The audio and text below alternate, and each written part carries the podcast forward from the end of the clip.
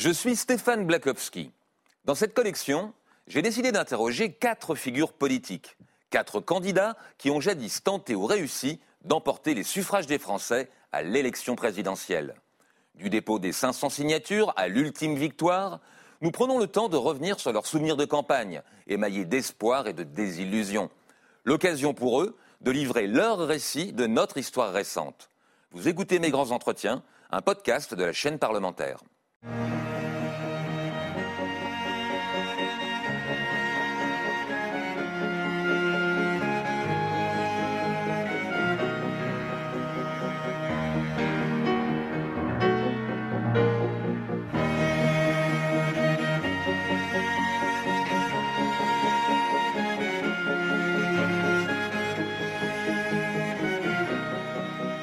Bonjour François Bayrou. Bonjour.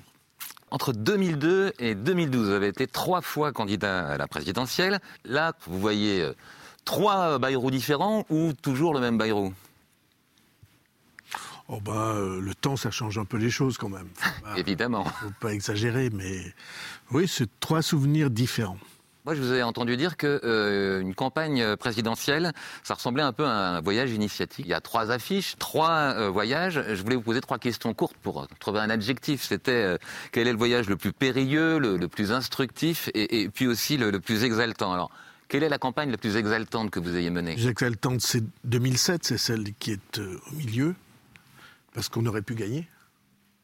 Il s'en est fallu de d'assez peu, d'une hésitation des choses et du destin, et probablement sans doute euh, euh, que les temps n'étaient pas mûrs. Est-ce qu'il y a une campagne qui vous a plus appris que les autres? Ben, La première m'a beaucoup appris. La première, on, est, euh, on part dans, dans, une situation qui est euh, absolument improbable. On est entre 2 et 3 dans les sondages. Et quand vous êtes entre 2 et 3% comme la marge d'erreur est de 2... Euh, ah, on ne sait même pas si quelqu'un va voter pour vous, c'est ça? C'était une plaisanterie avec mon équipe et mes, et mes proches.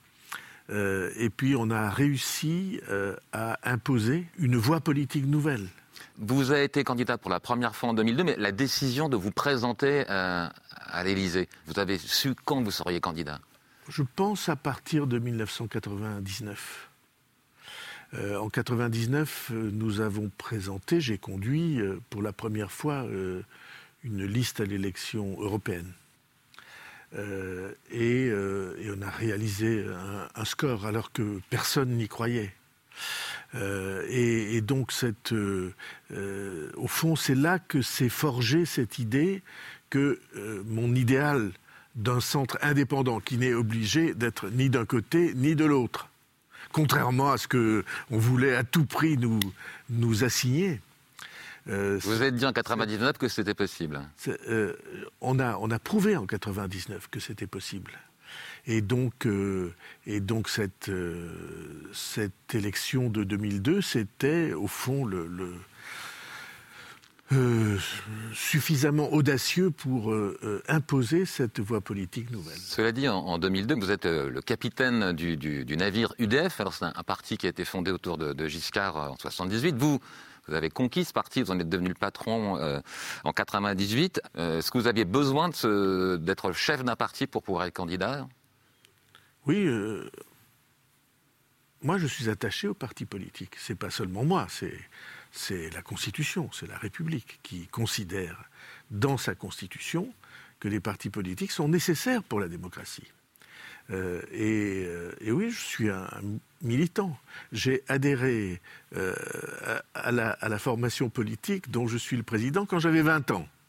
Et Vous avez donc gravi tous les échelons. Et j'ai en effet euh, suivi cette, cette marche-là, ce parcours, comme disent les latins, le cursus en Europe. Je ne sais pas s'il y a beaucoup d'honneur, mais il y a beaucoup vous êtes de cursus. Vous êtes agrégé de lettres classiques, donc on prend des leçons de latin volontiers. Mais justement, vous parlez des 20 ans euh, d'efforts que vous avez fait pour euh, construire cette carrière. Puis, ce qui est frappant, c'est que dans cette première campagne, j'ai l'impression qu'elle euh, a basculé presque sur un coup du sort. C'est-à-dire c'était en avril 2002, vous êtes à Strasbourg, un gamin cherche à vous voler votre portefeuille, vous vous en rendez compte, vous lui collez une petite gifle, vous étiez euh, filmé. Les gens de votre campagne ont dû être catastrophés, ils ont dit tous ces efforts, 20 ans d'efforts pour pour finir comme ça, non? Ils l'ont été et je l'ai été, mais finalement ça a tourné dans le bon sens parce que les Français se sont reconnus dans cette, euh, comment je peux dire, autorité paternelle. Parce que c'était paternel, c'était pas du tout. Euh, Vous êtes le père de six enfants, donc ça peut aider aussi à. Mais je sais bien qu'on écrit l'histoire comme ça, mais c'est pas la vérité. La vérité, c'est que ça a basculé, donc on a passé ce long temps dans des situations catastrophiques du point de vue des sondages, et ça a basculé en février. Toutes les formations de euh, la majorité de l'époque se sont réunies pour créer un parti unique. Un grand parti, c'était l'UMP. Tout le monde était d'accord, je vous raconte un peu, sauf vous. Mais quel courage Ce jour-là, vous vous êtes présenté seul devant toute la droite pour leur dire « je veux m'affranchir ». Et vous avez été hué par toute la salle. J'ai dit euh, vous voulez faire un parti parce que vous dites qu'on pense tous la même chose. Mais si on pense tous la même chose, c'est qu'on ne pense plus rien. Et je suis euh, absolument assuré, 20 ans après, de, de, la, de la, solidité euh, et de la vérité de cette affirmation. Et c'est ce jour-là que ça a basculé. Parce que les Français se sont dit, tiens, euh, au fond, ce type y croit à quelque chose. Il ne cherche pas une place. il, est, il a osé le leur dire. Et c'est très souvent dans ces circonstances-là que bascule, euh, en tout cas, la perception d'un pays. Là, on a vu effectivement que vous aviez le courage de vous y être, puisque vous avez été les dire en face à ceux qui n'étaient pas d'accord. Mais dans l'épisode de cette euh, petite gifle, j'ai l'impression a votre vraie personnalité est apparue euh, au lieu de la caricature qu'on faisait de vous. on vous caricaturait au guignol comme étant un peu bêta, ça vous a fait souffrir. D'ailleurs, c'est votre vraie personnalité qui a fait apparaître cet incident, non? Ah oui. Je crois oui, je suis chacun est ce qu'il est, mais moi, le, fond de ce que je suis, c'est euh, père de famille. Euh, c'est euh, patriarche, parfois disent mes enfants. C'est ça que j'aime, l'idée qu'on transmet et qu'on transmet des choses profondes qui viennent de loin et qui sont destinées à aller loin et qu'on le transmet par une affection. Vous savez bien ce qu'est l'affection des enfants paternelle euh, et maternelle à l'égard des enfants et qui est réciproque quelquefois. Euh, cette, euh, cette chaîne de tendresse qui transmet quelque chose. Et vous voyez le, le double aspect affectif et transmission. Et quand vous étiez caricaturé comme justement le contraire de ça, comme... Euh, Horrible. J'ai entendu dire que vous, vouliez arrêter la politique. À ce moment-là, je me suis dit, c'est quand même curieux, quelqu'un qui a autant de... c'est extrêmement difficile. Demandez à, à Jospin, par exemple. Parce qu'il a eu à peu près la même caricature au Guignol. Euh, Yo-Yo, il s'appelait, on le ridiculisait pour ça, oui. On le, on, le, on le, ridiculisait perpétuellement. Et honnêtement, tous ceux qui sont passés euh, au crible de cette dérision, il n'y en a aucun qui puisse vous dire que... Au point de renoncer à la politique Oh, de renoncer. Deux heures de temps pendant une nuit euh, où je m'étais infusé la totalité des épisodes, et ça m'avait découragé, mais euh, quand, quand l'aube est arrivée, j'étais déjà reparti. En 2002, c'est euh, vous qui avez changé ou c'est le regard des Français sur vous qui a changé pour cette première campagne? Non, c'est le regard des Français. Le regard des Français. Vous savez bien, le cette idée de centre qui est si importante pour moi, vous savez, il y a, une expression en, latin que tout le monde connaît, c'est in medio stat virtus. On, traduit virtus ou virtus par euh, vertu. Pas vrai. Virtus, ça veut dire le courage. Et donc, euh, cette, euh, cette, idée que c'est là que se tient le courage. Quand vous refusez de tomber dans un camp ou dans un autre, dans les simplismes des camps. Et quand vous refusez de considérer ceux qui ne sont pas de votre avis, vous refusez de les considérer comme des ennemis.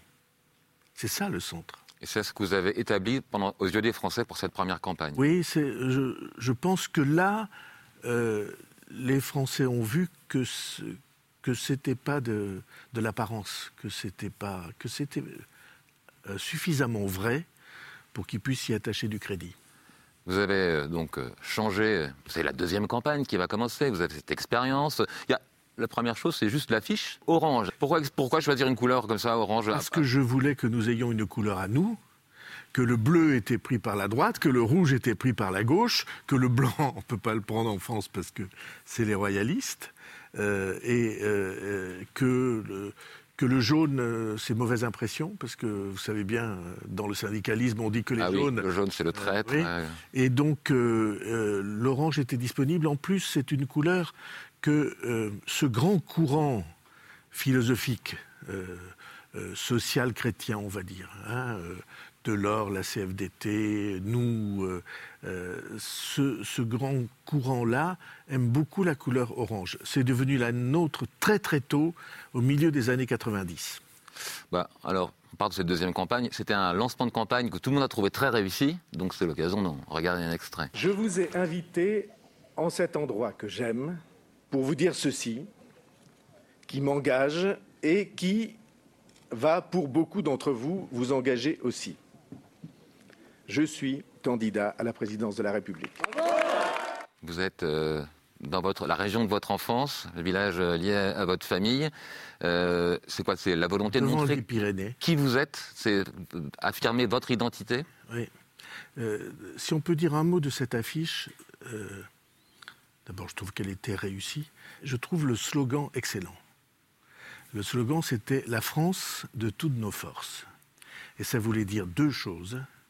La première, euh, on aime la France de toutes nos forces, mais on ne peut euh, construire la France qu'en unissant toutes nos forces.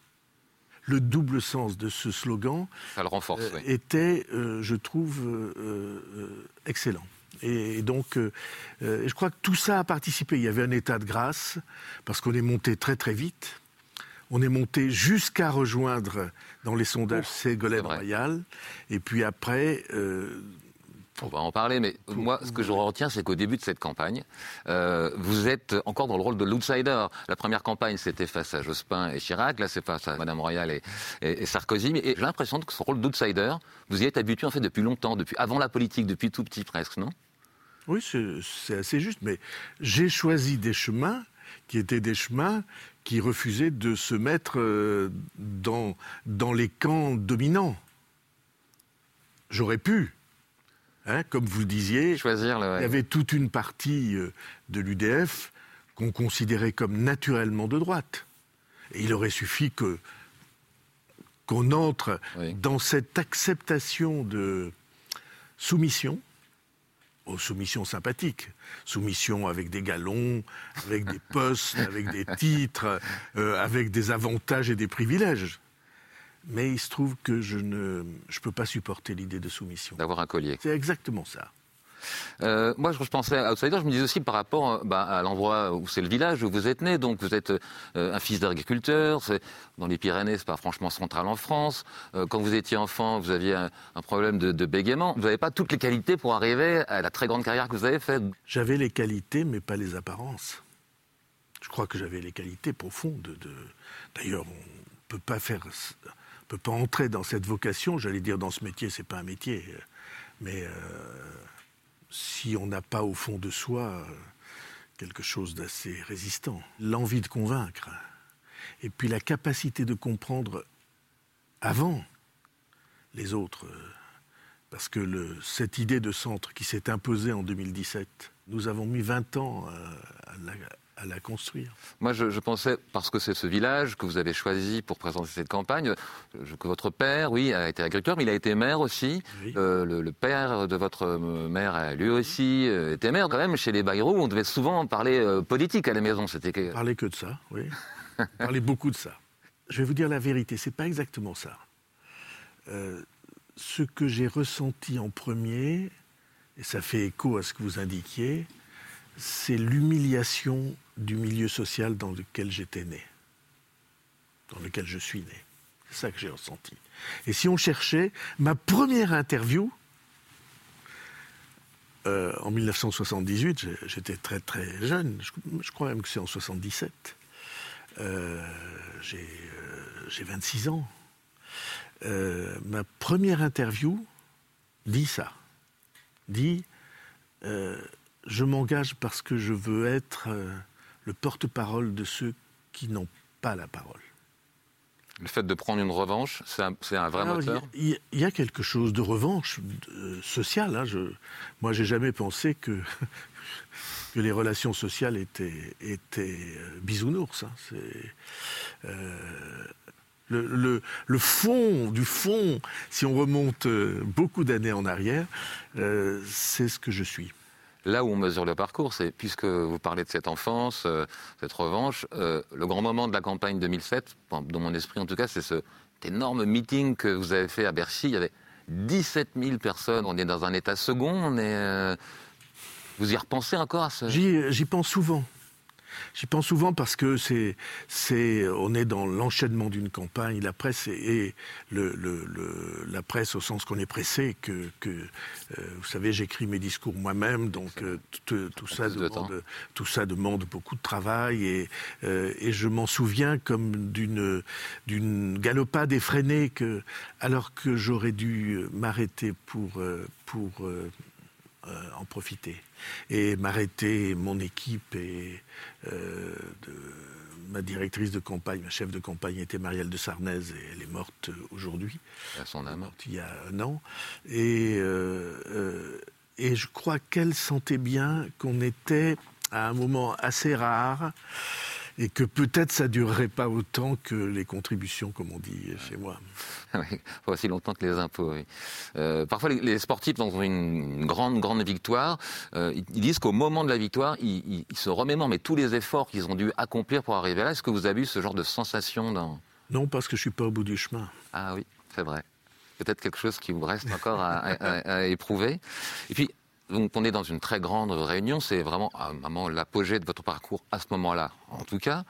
Euh, est-ce que vous vous souvenez de la première fois où vous avez pris la parole dans une réunion publique euh, de politique? Oui. En 67, vous n'aviez donc 16 euh, ans et vous avez pris la parole dans une réunion politique d'André Labarrère à Pau, donc, qui était au milieu de ses partisans. Déjà à 16 ans, c'est extrêmement courageux. Mais en plus, vous aviez cette difficulté de bégaiement. Mais, mais d'où vous tirez la force à 16 ans de, ça quoi. Je ne sais pas, mais c'est absolument vrai. Alors il faut, que vous vous, remémoriez euh, la situation. André Labarrère, c'est un, un homme politique euh, pour notre région absolument majeur. Euh, chef du Parti socialiste, représentant du Parti socialiste, député, ministre, maire de Pau, et il se présentait pour la première fois. Et j'étais. Euh, je suis allé écouter sa réunion, et j'avais 16 ans, et à 16 ans, on doute de rien. Et j'avais 16 ans, et j'étais bègue. Excusez-moi, c'était ça qui, qui, bluffe tout le monde dans cet exemple. Voilà, et je, je crois que ça, qu'André Labarrère a été euh, un peu aussi ému. Alors vous dites d'où ça vient C'est pas. Je, moi, je crois qu'il y a des étoiles, qu'il y a du destin. Je pense même que tout le monde a un destin. Tous. souvent, j'ai pensé ça, la, la jeune femme, mère célibataire, qui élève des enfants toute seule, en faisant un boulot difficile quand elle n'est pas au chômage, c'est aussi un destin. C'est aussi quelqu'un qui, trace sa voie, sculpte son avenir et l'avenir des enfants. Oui, je pense qu'il y a du destin. Je pense qu'on est prédestiné à quelque chose. C'est une manière de vous ôter le mérite, de vous dire que vous n'avez, n'y êtes pour rien, que c'est le destin qui vous a donné le courage? Oui, bien sûr.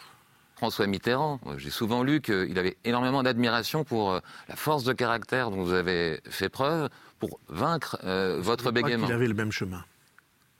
Que lui aussi. Euh, Mitterrand était, vous savez, j'étais son ministre. On bah, oui, pas du même avis politique. On disait, il est tellement convaincu que Bayrou est très fort qu'il est, sûr que Bayrou sera élu président. C'était vrai ça Ça a été dit euh, par beaucoup de gens. Par lui, Charras a fait une grande qui était son confident, a fait une grande interview pour dire ça. Je crois que oui, je crois que c'était. Vous vous dites qu'il avait le même parcours que vous euh, Pas tout à fait le même parce que sa jeunesse était très à droite. La mienne a toujours été là. J'ai pas changé de, de, voix politique. Mais François Mitterrand, je pense qu'il a été, oui, euh, il, a, il a dû faire son chemin à la force du poignet. Il venait pas des milieux privilégiés. Il en venait plus que je n'en venais. Mais euh, au fond de lui-même, il y avait ça. Il y avait constamment ce, goût de la révolte contre les puissants qui n'ont dû consentir aucun effort pour être là. J'étais son ministre, j'étais son opposant en même temps. Il était extraordinairement gentil avec moi. D'abord, c'était un moment, il allait mourir, c'était un moment extrêmement difficile de sa maladie et de sa vie. Et, on avait de très longues conversations sur ce, sujet-là. Sur, euh, bon, comme vous savez, je, euh, je, crois que les morts ne meurent pas. Donc, euh, et ça nous faisait une harmonie, quelque chose d'un peu, d'un peu émouvant et d'un peu profond, alors qu'on était en désaccord sur, bien des choses politiques. Mais les choses politiques en tout cas à ses yeux, c'était totalement secondaire, parce qu'il avait adopté l'une et l'autre position euh, euh, chaque fois euh, quasi jusqu'au bout. Vous disiez que c'est euh, la campagne la plus exaltante, euh, celle-ci. À un moment, euh, vous étiez donc au coude à coude avec Ségolène Royal et donc susceptible d'être qualifié au second tour, où tout le monde, cette fois-ci, vous donnait gagnant face à Sarkozy. J'imagine que dans cette période-là, vous avez cru que vous seriez installé à l'Élysée. Je vais vous raconter le souvenir le plus frappant pour moi de, de cette période.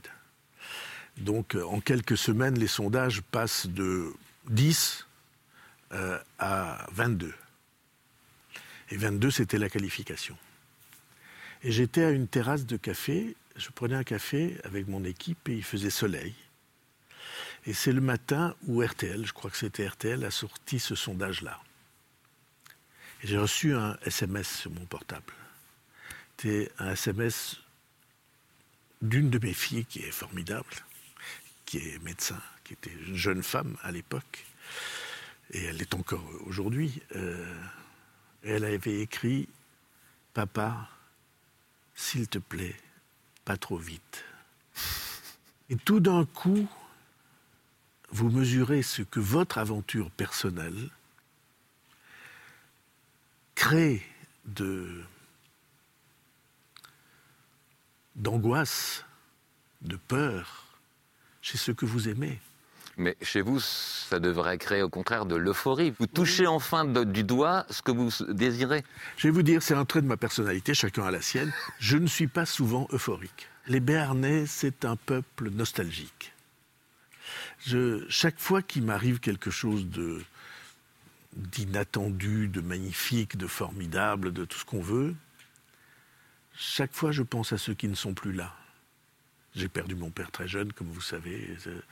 Euh, et c'était ceux qui me précédaient, c'était des parcours de vie difficiles, hein, parce que euh, paysans dans une exploitation qui faisait 10 hectares et qui ne nous appartenait pas, vivre sur cette surface de terre euh, avec un foyer, des enfants, il n'y avait pas de sous à la maison. Hein chaque fois dans les succès, dans les, euh, je pense en effet à ces étapes qu'il a fallu franchir, et en même temps, ça n'altère en rien quelque chose qui est aussi, mais c'est, le en même temps que l'autre, euh, c'est que j'ai une assez profonde joie de vivre. Quand ça va mal, j'ai pas de problème euh, excessif. Quand ça va très bien, je me souviens. En 2007, vous n'êtes pas loin d'être élu. Donc on se dit qu'en 2012, bah, vous êtes prêt, vous n'êtes pas dit ça au début de la campagne? Si, mais en même temps, je connaissais toute la difficulté. Mon opposition avec Nicolas Sarkozy avait été une opposition très rude, très dure. Euh, j'ai dit souvent, j'ai écrit dans un livre que je lui avais consacré, euh, j'ai écrit euh, tout ce qu'il aime est pour moi secondaire. Et tout ce que j'aime, il méprise. Euh, on aurait pu euh, trouver euh, une manière de, de s'accorder. Parce que il parle naturellement la langue de la droite et je parle naturellement la langue du centre. On aurait pu trouver. Mais sa vision des choses était qu'il ne voulait pas d'égal ça, ça n'allait pas avec vous. Et moi, je ne peux pas supporter de ne pas être égal. Cela dit, vous n'avez pas été élu, Mais euh, vous avez dit que vous voteriez Hollande, donc ça pouvait euh, sonner comme un appel. François Hollande, il a été élu avec 51,6. Les 1,6%, c'est vous qui lui avez donné? Oui, sans doute. Enfin, euh, tous ceux qui ont voté. Vous avez fait élire François Hollande oui, absolument. Alors, vous, aurez, vous, aurez, remarqué qu'il n'y a pas eu beaucoup de, de contreparties. Bah, c'est ce que je me rends. Et c'est beaucoup mieux, au fond. Alors, je trouve ça très, très inconséquent du point de vue politique. Hein. Euh, élu président de la République, grâce, à, euh, grâce au choix, ou avec le choix euh, de, de, quelqu'un qui, était dans l'autre camp, et n'en tirer aucune conséquence. J'avais déjà vécu ça avec Chirac. quand en 2002, Jacques Chirac est élu président de la République avec 80% des voix contre Le Pen. Je suis son premier rendez-vous le lundi matin. Et je lui dis, tu vas être élu président de la République. Il euh, faut savoir, Jacques Chirac exigeait qu'on le tutoie quand on n'était pas de ses amis. C'était un être beaucoup plus complexe qu'on ne croit. Ses amis le vous voyaient. Alain Juppé le vous voyait. Et moi, il exigeait que je le tutoie. C'était c'était un peu subtil comme, comme personnalité. Et donc, euh, je lui dis, tu vas être élu avec 80% des voix, il faut faire un gouvernement d'union nationale. Euh, et il m'a dit, tout ça c'est des conneries, je vais faire le parti unique. Je lui dis, ben j'en saurais pas. Il me dit bon ben on restera amis, ce qui veut dire je vais te faire la guerre à mort. C'est la même chose dans le langage Chirac. donc j'avais vécu exactement la même chose. Je n'ai jamais compris ça, ni dans un cas, ni dans l'autre. Alors, Hollande, il dit que c'est pas de sa faute, que c'est la faute de Martine Aubry. Alors il y a quelque chose qui a quand même qui a pu vous consoler, c'est on ne parle pas de la campagne de 2017 puisque euh, vous n'avez pas été candidat, mais euh, j'ai envie de dire c'est votre plus belle victoire. Vous voyez c'est vous qui avez décidé l'élection, permis l'élection d'Emmanuel Macron. En tout cas, ça a joué un rôle très important. Mais vous voyez bien pourquoi c'était une, une consécration parce que, euh, au fond, il y avait deux thèses. Euh, la première, c'était qu'on pouvait gagner en étant inféodé ni à un bord ni à l'autre. Et deuxièmement, c'est pas parce que vous n'avez pas de majorité avant l'élection que vous n'en aurez pas après. Ah J'ai passé toute la campagne de 2017 où euh, vos confrères journalistes me disaient, M. Bayrou, d'accord, vous pouvez être élu. D'accord, il y a les sondages, vous pouvez être élu. Mais vous n'aurez pas de majorité, vous n'avez pas de député sortant. Et je leur disais, euh, mais les Français savent très bien ce qu'ils font. S'ils m'élisent, ils donneront une majorité. Et on a prouvé avec euh, l'élection de 2017 que c'était, euh, en effet, les Français étaient cohérents dans leur choix. Et qu'on pouvait donc changer le paysage. Qu'on n'était pas obligé d'être prisonnier de toutes les bêtises qu'on nous raconte depuis des années. Est-ce que la satisfaction d'avoir fait changer la société, euh, compense euh, la déception de jamais avoir été élu président jusque-là? Jusque-là, c'est une, très bonne, une très bonne expression. Euh, oui, c'est pour ça que c'est formidable l'engagement citoyen, le militantisme, toutes ces, toutes ces, toutes ces choses-là. Oui, on peut, on peut jouer un rôle décisif dans le destin d'un pays ou important dans le destin d'un pays sans être euh, proclamé chef. Ça m'importe peu d'être numéro un, pourvu que je sois égal. Comme tous les Français, comme tous les citoyens français, ils savent bien qu'il faut des chefs. Et je le crois, et je pense que c'est indispensable. Et cependant, nous sommes responsables sommes co-responsables. Citoyen, ça veut dire ça. Ça veut dire je ne suis pas un sujet. Je ne suis pas là pour vous obéir. Je suis là parce que je construis quelque chose avec vous et que je vous délègue une part de ma responsabilité. Comprenez ce que, ce que ça signifie? Bon, encore une fois, vous avez compris, j'aime pas être soumis, mais je pense que si on peut déclencher quelque chose de majeur pour le, pour le monde auquel on appartient, ça vaut la peine. Merci François Bayrou. Merci à vous.